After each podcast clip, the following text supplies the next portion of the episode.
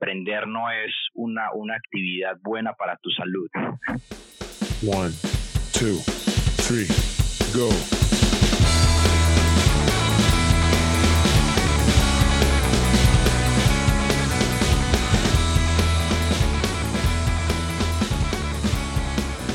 Hola a todos y bienvenidos a este nuevo episodio de Tú no querías emprender, el podcast donde hablamos de marketing, negocios, innovación y en realidad todo lo que tiene que ver con emprender. Muchas veces simplemente significa lágrimas, pero tú no querías emprender. El día de hoy les traigo una conversación súper interesante que tuve con Daniel Acevedo, una persona que conocí el año pasado en un programa de innovación en NYU, en Nueva York donde pudimos descubrir qué significa realmente estar en un ambiente donde tienes que querer algo de la nada en menos de tres semanas con personas que no has conocido. Personas que ves ese primer día y dices, hay una conexión, y esa conexión de alguna forma tienes que empezar a explotarla. En esta conversación, Daniel nos habla un poco de qué significa para él emprender. Él ha tenido una trayectoria bastante amplia, ha fundado varias startups, ha vendido algunas y hoy en día se encarga de expandir el negocio de una startup bastante prometedora en el área de fintech que se llama Cobra. Daniel está encargado de cómo funciona todo el espacio dentro de Colombia y parte de México, que es la parte interesante. Además de eso, nos cuenta un poco de cuáles eran los retos, mejor dicho, cuáles son los retos que tuvo que enfrentar durante todo el tiempo de la pandemia.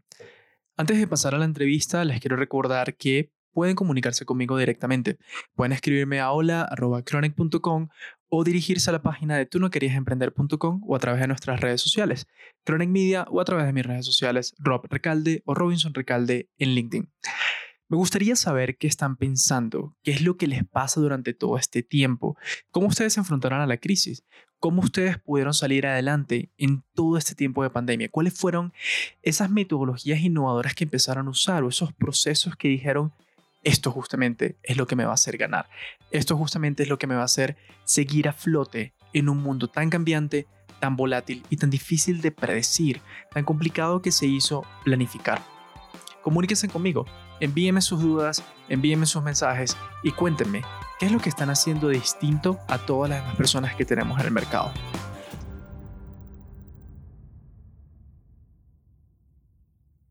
Hola Daniel, ¿cómo estás? Muchísimas gracias por unirte a nosotros en esta, en, esta charla que vamos a tener hoy sobre emprendimiento y sobre cómo estamos cambiando un montón nuestros modelos de innovación dentro de nuestras propias empresas. ¿Qué tal? ¿Qué tal estás hoy? Robinson, muchas gracias. Muchas gracias por la invitación. Muy entusiasmados. Muchas gracias por la invitación realmente. Esperamos de que esta plática que vamos a tener desde la experiencia, no desde la academia, sino desde la experiencia pueda sumar a toda tu audiencia. Sí, sí, sí, por supuesto que sí.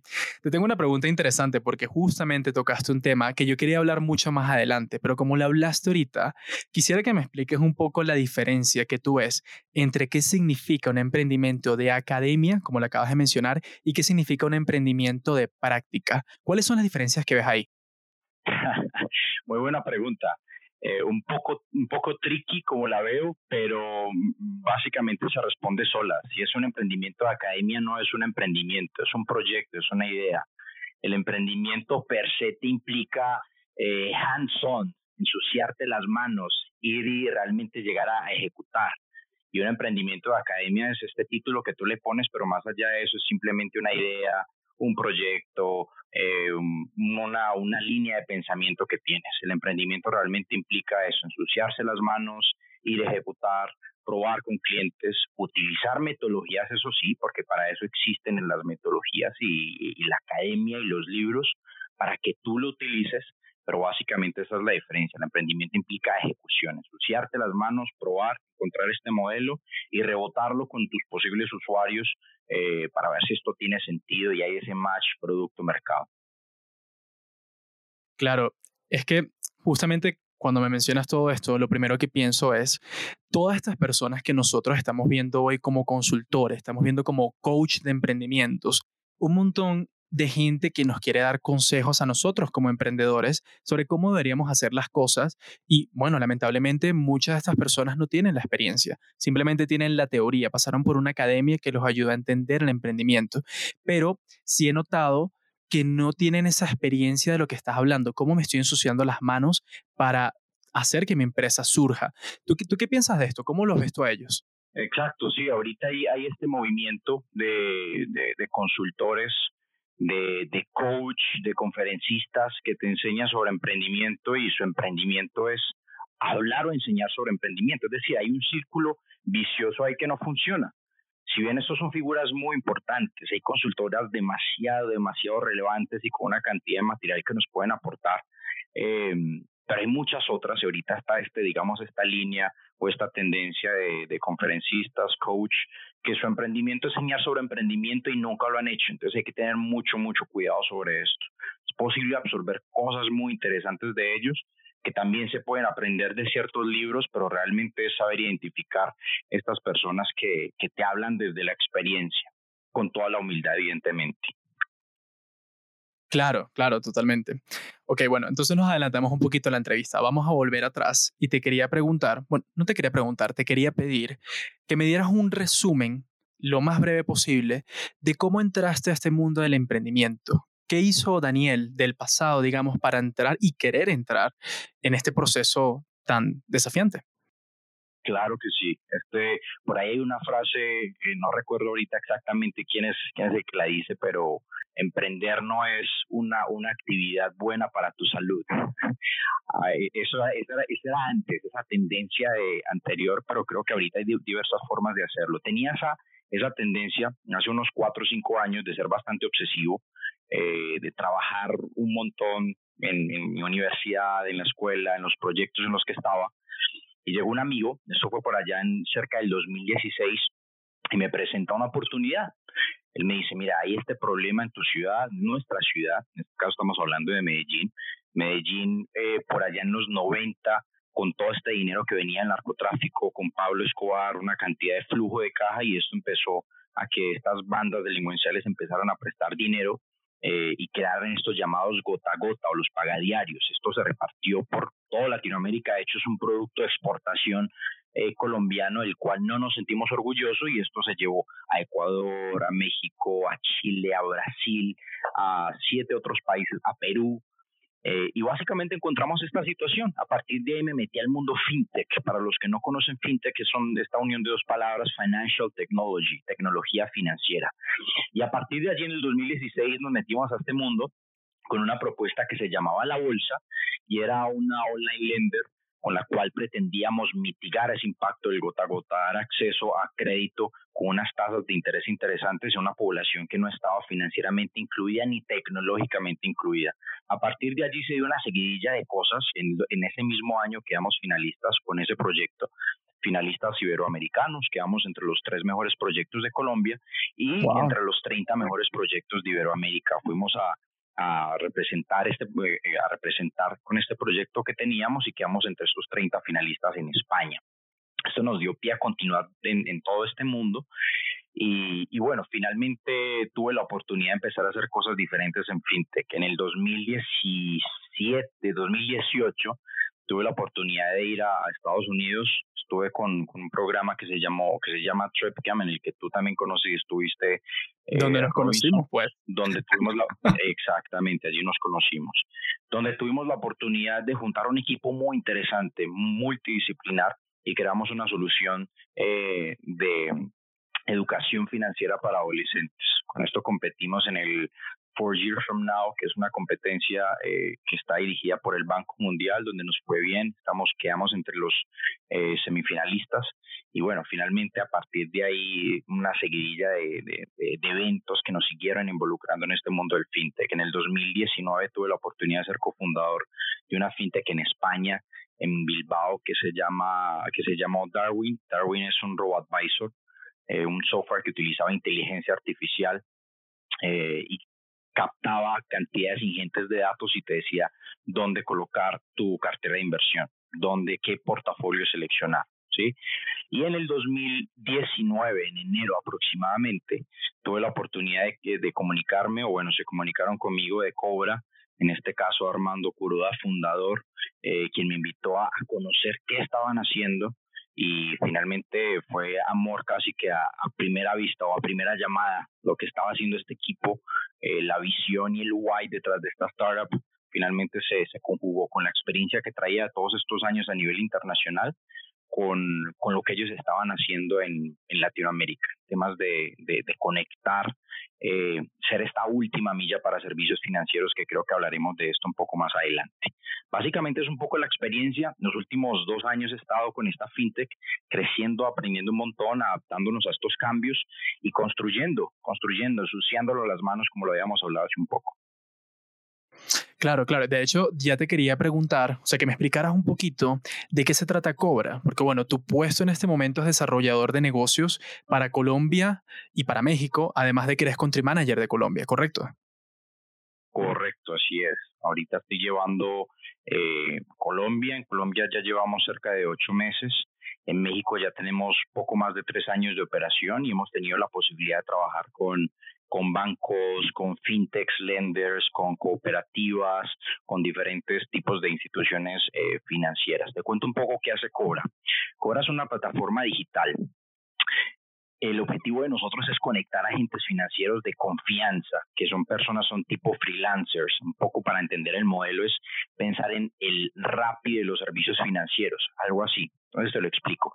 Son agentes financieros de confianza, son ejecutivos del crédito y la cobranza, personas que de cierta forma tienen algún tipo de experiencia en esta industria, que nosotros nos encargamos de capacitar. Tenemos un e-learning, de validarlos a través de los exámenes y de certificarlos.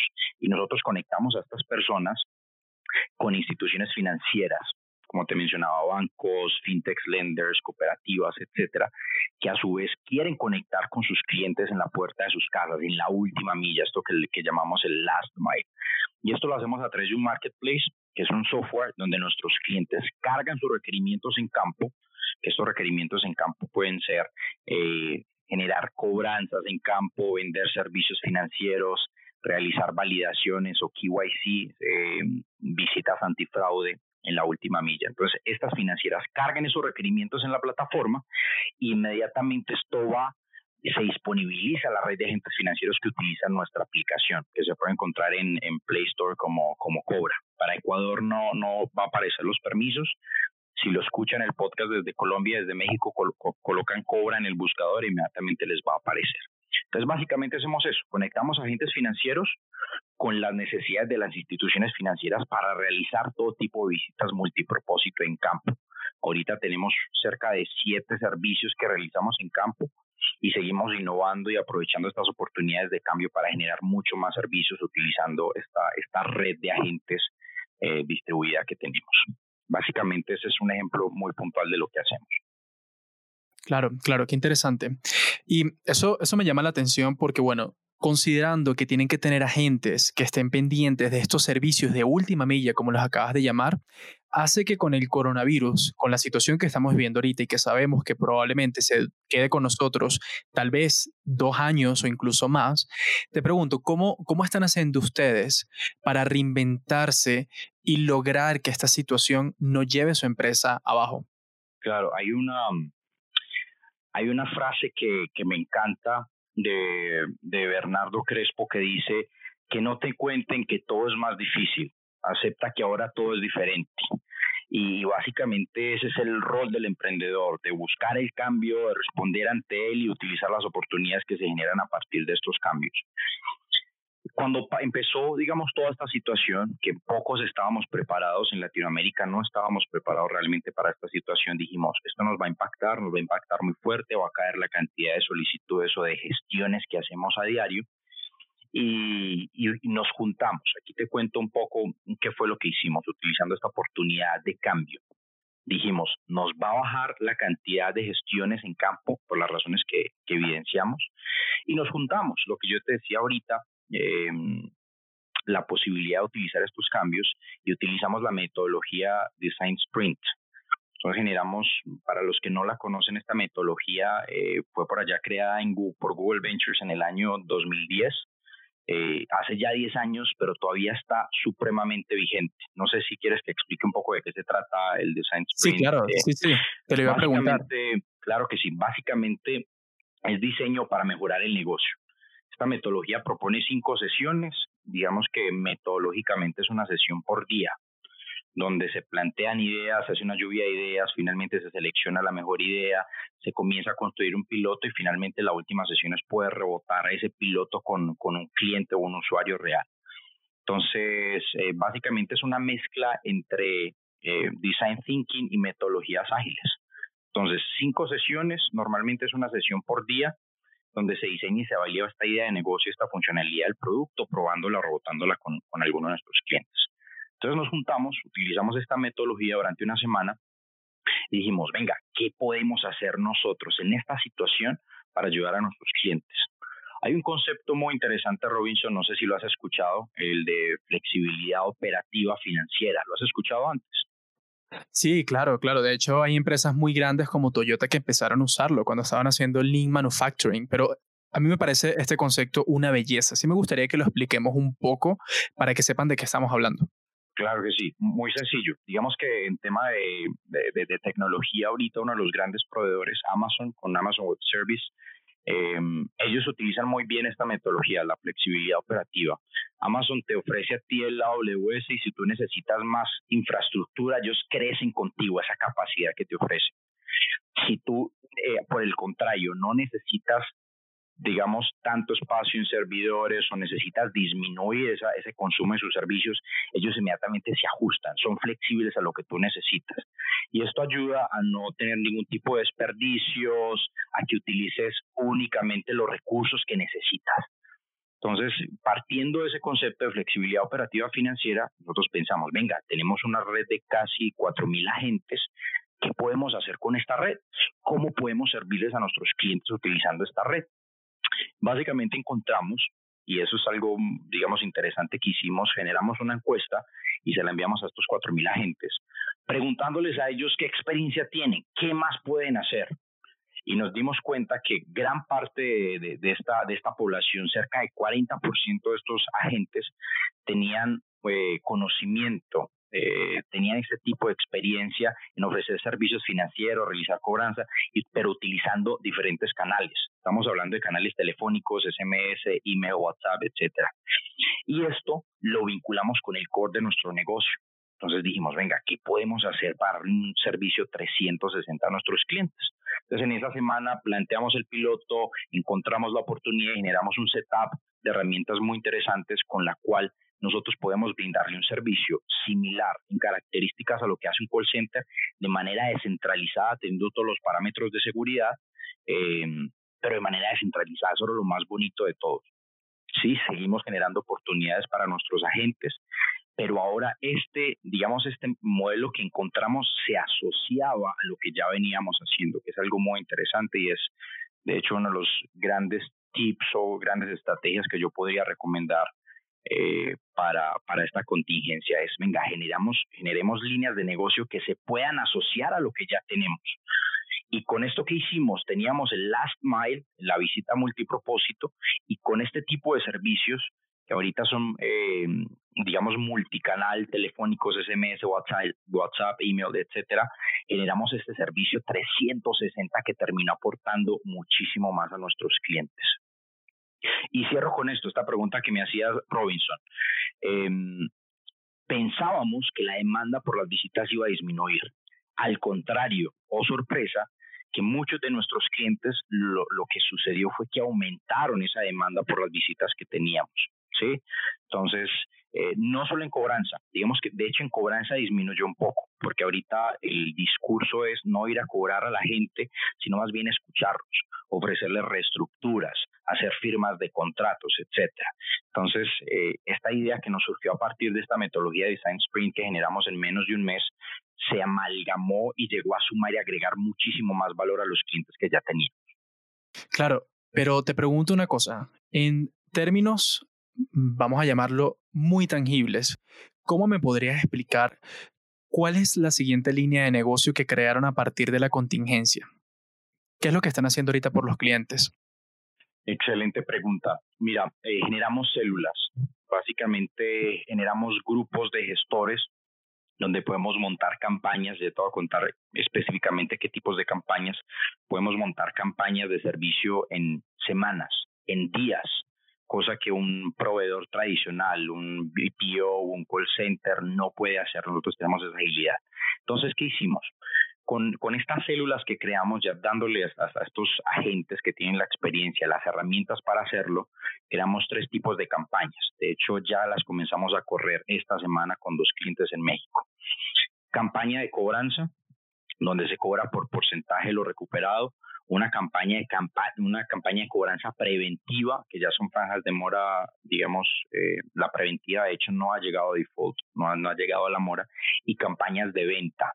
Entonces, básicamente, eh, tú como cliente, te pongo una, un caso de uso, tú como cliente una institución financiera, sabes que por esta situación, por el COVID, tu porcentaje, voy a poner un número, el 95% de tus clientes te estaban pagando al día solo tenías el 5% de mora.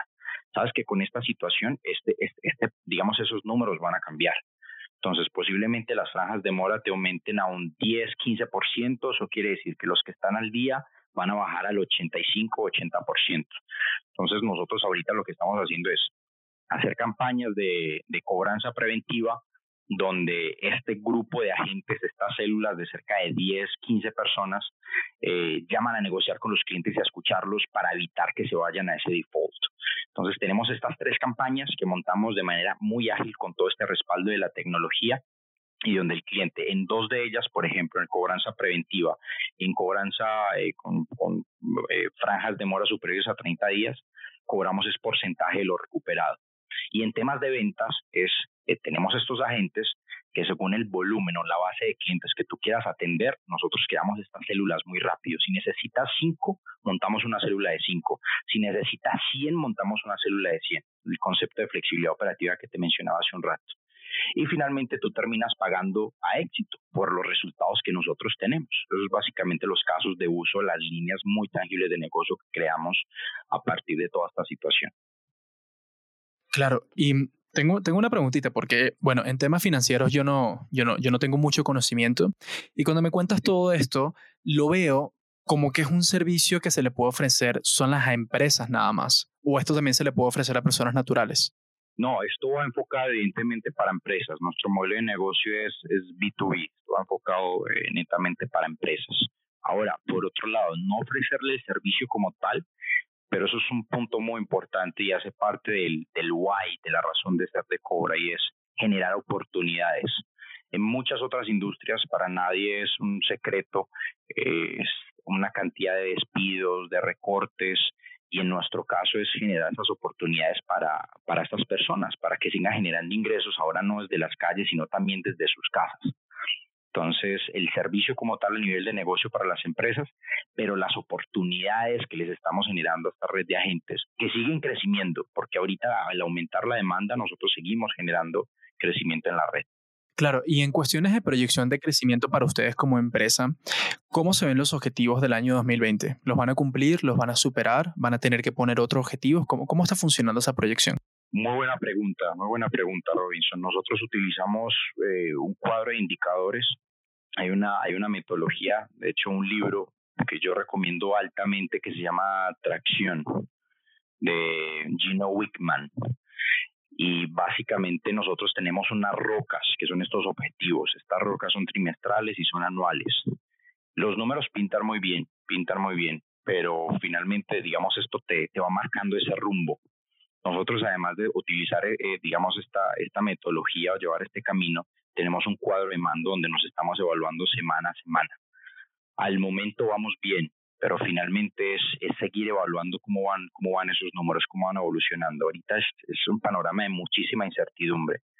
Según lo proyectado, vamos a cumplir con, digamos, con los objetivos planteados, pero aquí el llamado es a evaluar, no esperarse hasta un PIG esto normalmente es el estado de pérdidas y ganancias que se evalúa hasta el trimestre, cuando ya no puedes hacer nada, sino que un llamado también muy importante, de hecho es algo que estamos haciendo, es evaluar semana a semana y, y poder responder al casi que en tiempo real si vemos que el rumbo no es el correcto.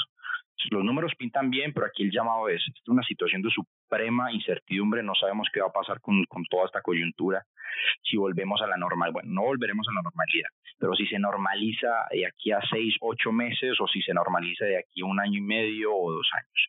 Es hacer ese seguimiento mucho más corto, no trimestral, no con un PIG trimestral, sino semanal. Ok, ok, perfecto.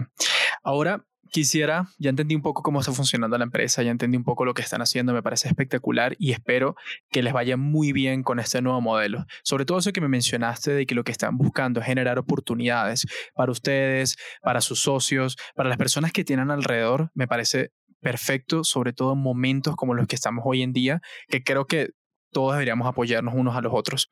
Hay algo, hay algo que me llama mucho la atención en, digamos, en tu forma de ser como emprendedor, que fue algo que noté cuando te conocí en Nueva York y lo que he visto, de hecho, en las redes sociales y en ciertas conversaciones que hemos tenido, y es que a ti te gusta mucho aprender, lees mucho y tienes muchas referencias todo el tiempo. De estos libros que te has leído o de estas experiencias que has tenido, ¿cuál tú nos recomendarías a nosotros o a las personas que están escuchando que estén empezando un emprendimiento, ¿por dónde tú recomendarías empezar? ¿Con base en tus conocimientos, quizás con ciertas metodologías, o qué recomendarías en sí? Claro. Wow, buenísima esa pregunta. Eh, y agradezco eh, todas esas observaciones, Robinson. Eh, muy buena pregunta. Bien, yo personalmente, algunos libros que se me vienen a la cabeza y por qué los, los, los recomendaría. Este libro que te acabo de mencionar es, es brutal, es increíble, porque básicamente te brinda eh, seis herramientas que van desde el manejo de recursos humanos, el manejo de datos, el manejo de objetivos, tu visión, organigramas. Es un libro que yo recomendaría ampliamente, tanto a una persona que ya tiene experiencia, un empresario con, con una corporate o con una startup, o si simplemente tienes un proyecto, es un libro muy interesante que te pinta todas las aristas que tendría una startup y cómo irlas manejando, cómo llevarlas, ¿sí? Entonces, vuelvo y lo repito, el libro se llama Tracción, obtener, obtener el control total de tu negocio de Gino Wickman. Es un libro muy interesante. Otro libro que yo recomendaría es eh, Insanely Simple. Este, este libro eh, hace referencia, wow, ahorita no recuerdo el autor, eh, si colocamos locamente simple, creo que es en español, en inglés lo buscan Insanely Simple.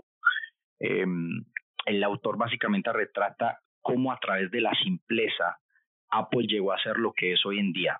Este libro básicamente lo que nos enseña es cómo trabajar desde la, desde la practicidad, desde el pragmatismo, cómo hacer las cosas sencillas. Lo difícil está mal inventado, así de sencillo. Entonces, partir desde la simpleza. Este libro, este libro lo acabo de ver, este libro lo acabo de ver en, tus historias, de hecho, hace poco que lo recomendaste. el autor es Ken Segal. Correcto. Otro libro que me encanta, de hecho es una, tienen, es una saga, es eh, este libro de Lean Startup de Eric Rice. Este libro es muy interesante. Hay una cantidad de metodologías. Ahorita podríamos hacer una lista Design Thinking, Design Sprint, Lean Startup y hay N cantidad de metodologías.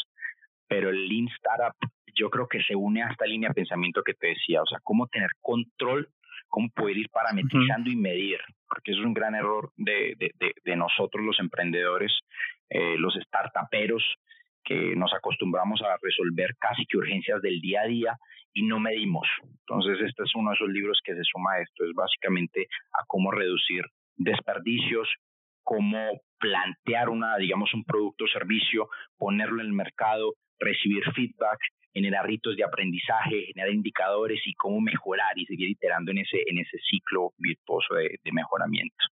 Es otro libro que, que, recomendaría altamente. Y el último que recomendaría, digamos, en esa línea es, eh, nos enfocamos mucho en temas técnicos, que esa es la base, si no tenemos un producto interesante el cual vender, esa es la base, tener un producto que realmente resuelva las necesidades del mercado, que tenga un mercado y que resuelva una necesidad pero algo que nos olvidamos es el tema de vender. Finalmente ese lifeblood, ese, esa sangre que nos alimenta a nosotros como empresas es el dinero, o sea, alguien que te compre. Puedes tener algo muy bueno, pero si nadie te lo está comprando, chico, ahí hay un problema.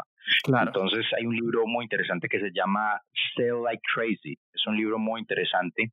El autor, eh, ahorita te lo, te, te, lo confirmo, no, no recuerdo, no soy muy bueno para recordar los nombres de los autores, pero si colocas Sell Like Crazy, el libro es una, su carátulas rojas muy interesante. Metodologías muy claras. Sabri Subi. Exacto. ¿Cómo es? ¿Lo repites, por favor?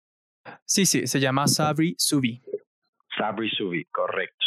Yo creo que estas son un, cuatro libros para comenzar que te hablan diferentes aristas, desde temas técnicos, desde desperdicios, desde medición y desde ventas y temas técnicos, que es un buen fundamento, no solo para los que están recién comenzando, sino que refuerza esos conocimientos de personas ya con mucha más experiencia. Claro, claro. Fíjate, te voy, a, te, voy a, te voy a comentar un poco, te voy a comentar un poco de mi experiencia personal con respecto al emprendimiento. Bueno, primero te agradezco por estos libros que me estás recomendando, porque hay varios de estos que no conocía, que ya los anoté porque los voy a leer. Quiero, quiero ver qué, qué tan interesantes son y que puedo aprender de ellos, por supuesto. Solamente que te quería comentar que con mi experiencia en, en, consultores, con emprendedores, con conferencistas, con justamente lo que hablamos al inicio, siempre a las personas que están empezando recomiendan un montón de cosas. Mira, haz un Business Model Canvas, haz un Value Proposition Design, por favor haz Lean Startup, métete a saber cómo funciona tu negocio, cómo, cuál es el why de tu negocio, léete tal libro, haz tal cosa, pero no tenemos como que unos pasos iniciales claves para saber dónde partir. Claro, el emprendimiento y las empresas tampoco es una fórmula secreta, no, si haces esta fórmula vas a tener éxito. Sin embargo, sí tenemos ciertos modelos probados que ya mencionaste varios, que nos pueden ayudar a nosotros a tener mucha más claridad de cómo funciona nuestra empresa, qué queremos vender y hacia dónde queremos ir. De todos estos modelos que tú has mencionado, de todas estas cosas que tú has aprendido, ¿cuál tú dirías que es como el cornerstone, digamos, el más importante de todos para que las personas puedan empezar hoy?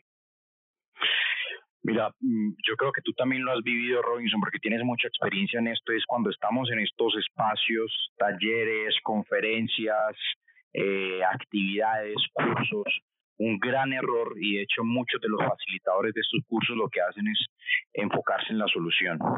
Venga, ¿cuál es su, su propuesta de valor? Claro. ¿Cuál es eh, la, su diferenciación, en qué te haces diferente. Creo que ese es, es el, los principales errores y esto responde dónde es ese cornerstone que tú dices. Para mí es el problema, detectar un problema. Ah, hay, aquí hay una, mm, básicamente parte de lo que tú sabes hacer, de lo que eres bueno y de dónde están tus recursos. Y juntar estos dos encontrar una problemática, realmente alguna situación que esté desatendida o que quizá esté siendo atendida, pero ahorita haya espacio para nuevos entrantes. Y tú desde tus recursos, desde tus capacidades, desde lo que tú sabes hacer, tus habilidades, cómo puedes entrar a resolver esa, esa problemática. Entonces yo diría, partamos del problema, conocer muy bien del problema y hacer em, ese match de con tus habilidades cómo puedes resolver ese problema. Ese es el cornerstone. Para mí es el primer paso que debería tomar cualquier emprendedor. Excelente, excelente. Gracias, Daniel, por eso. Ahora te quiero preguntar otra cosa. Primero, no, no, no sé si estás familiarizado con esta situación en cuanto a Latinoamérica, pero nosotros en Latinoamérica, sobre todo en Ecuador, Colombia y Perú, tenemos una, una tasa muy alta de emprendimiento una tasa altísima de creación de empresas, de personas que quieren empezar nuevos negocios, de nuevas cuentas, de nuevas cuentas que están aperturando para facturación. Sin embargo, se ha visto que, por ejemplo, en el caso de Ecuador, es el país con más fracaso de emprendimiento de todo Latinoamérica.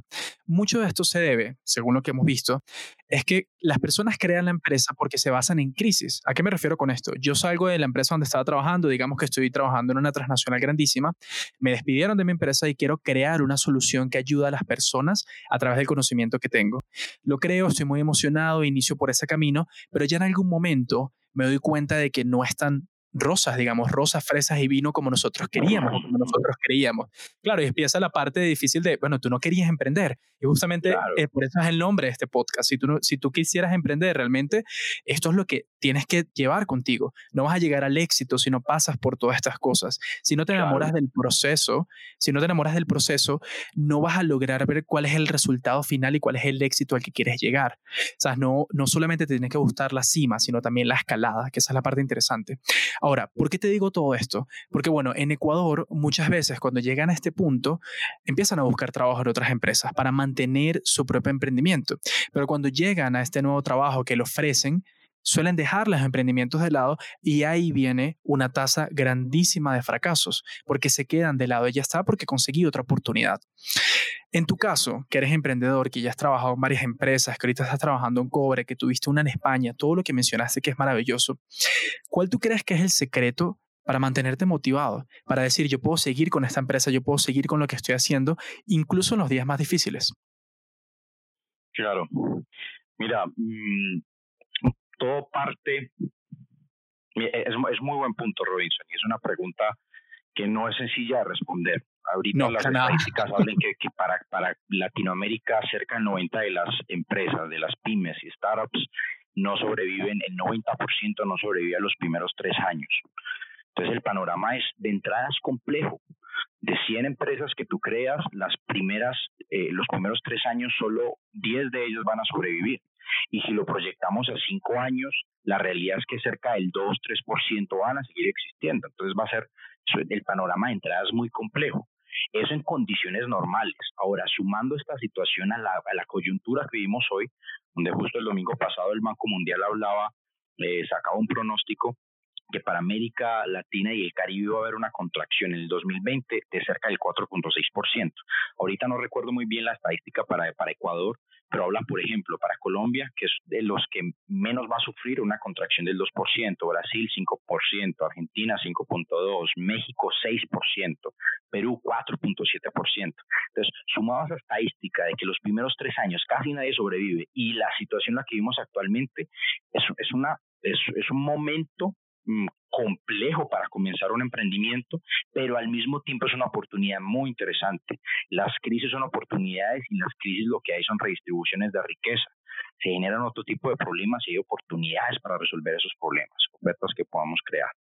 En ese sentido, em, mira, hay que, hay que distinguir dos tipos de, básicamente ahí están los intraemprendedores y los emprendedores. Tú hablabas, ahorita tengo la posibilidad de trabajar dentro de una empresa y tú desde esa misma, desde una empresa, desde una corporate, puedes ser un intraemprendedor. De hecho, ese sería un, digamos, una, un paso ideal antes de ser un emprendedor.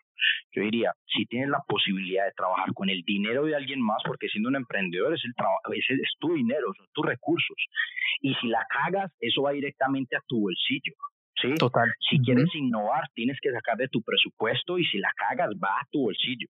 Si tú tienes la posibilidad de estar en una corporate, que ellos te dan los recursos, que tienes un salario, cosa que muchos de los emprendedores inicialmente no tienen y no van a tener por, mm, digamos, los primeros meses, eh, quizás primer año, primeros meses no tengas esos recursos, entonces tener esa oportunidad, generar esa experiencia de darte contra el muro con los recursos de, de otra persona, entre comillas.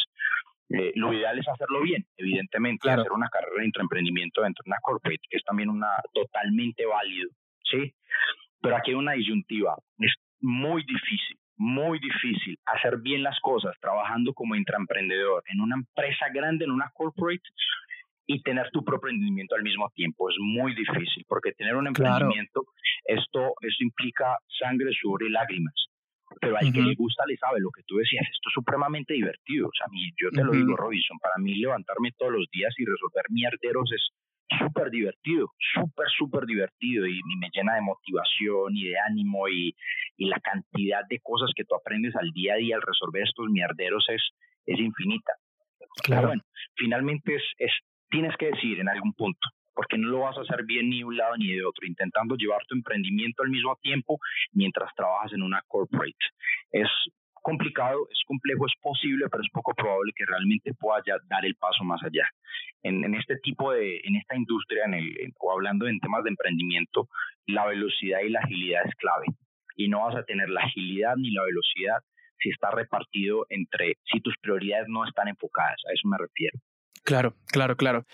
Bueno, yo te agradezco un montón por este espacio y por toda esta charla magistral que honestamente nos estás dando con base en tu experiencia, que parece que es bastante rica, honestamente.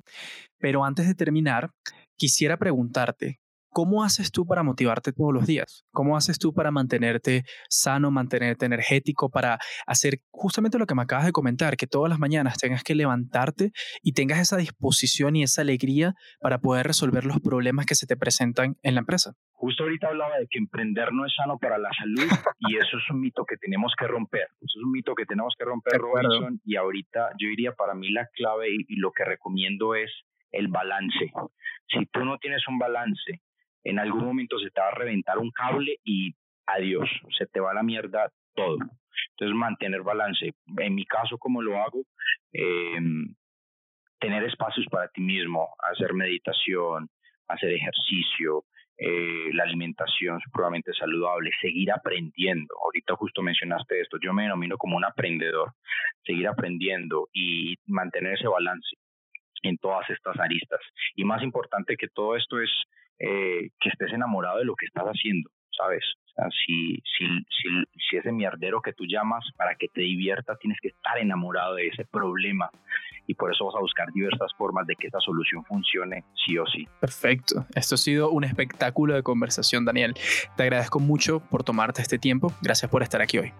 No, a ti, Robinson, muchas gracias y esperemos de que esta comunidad que se está construyendo alrededor de Tú no querías emprender eh, le sea útil toda esta conversación y pues nada, muchas gracias a ti por, por invitarme.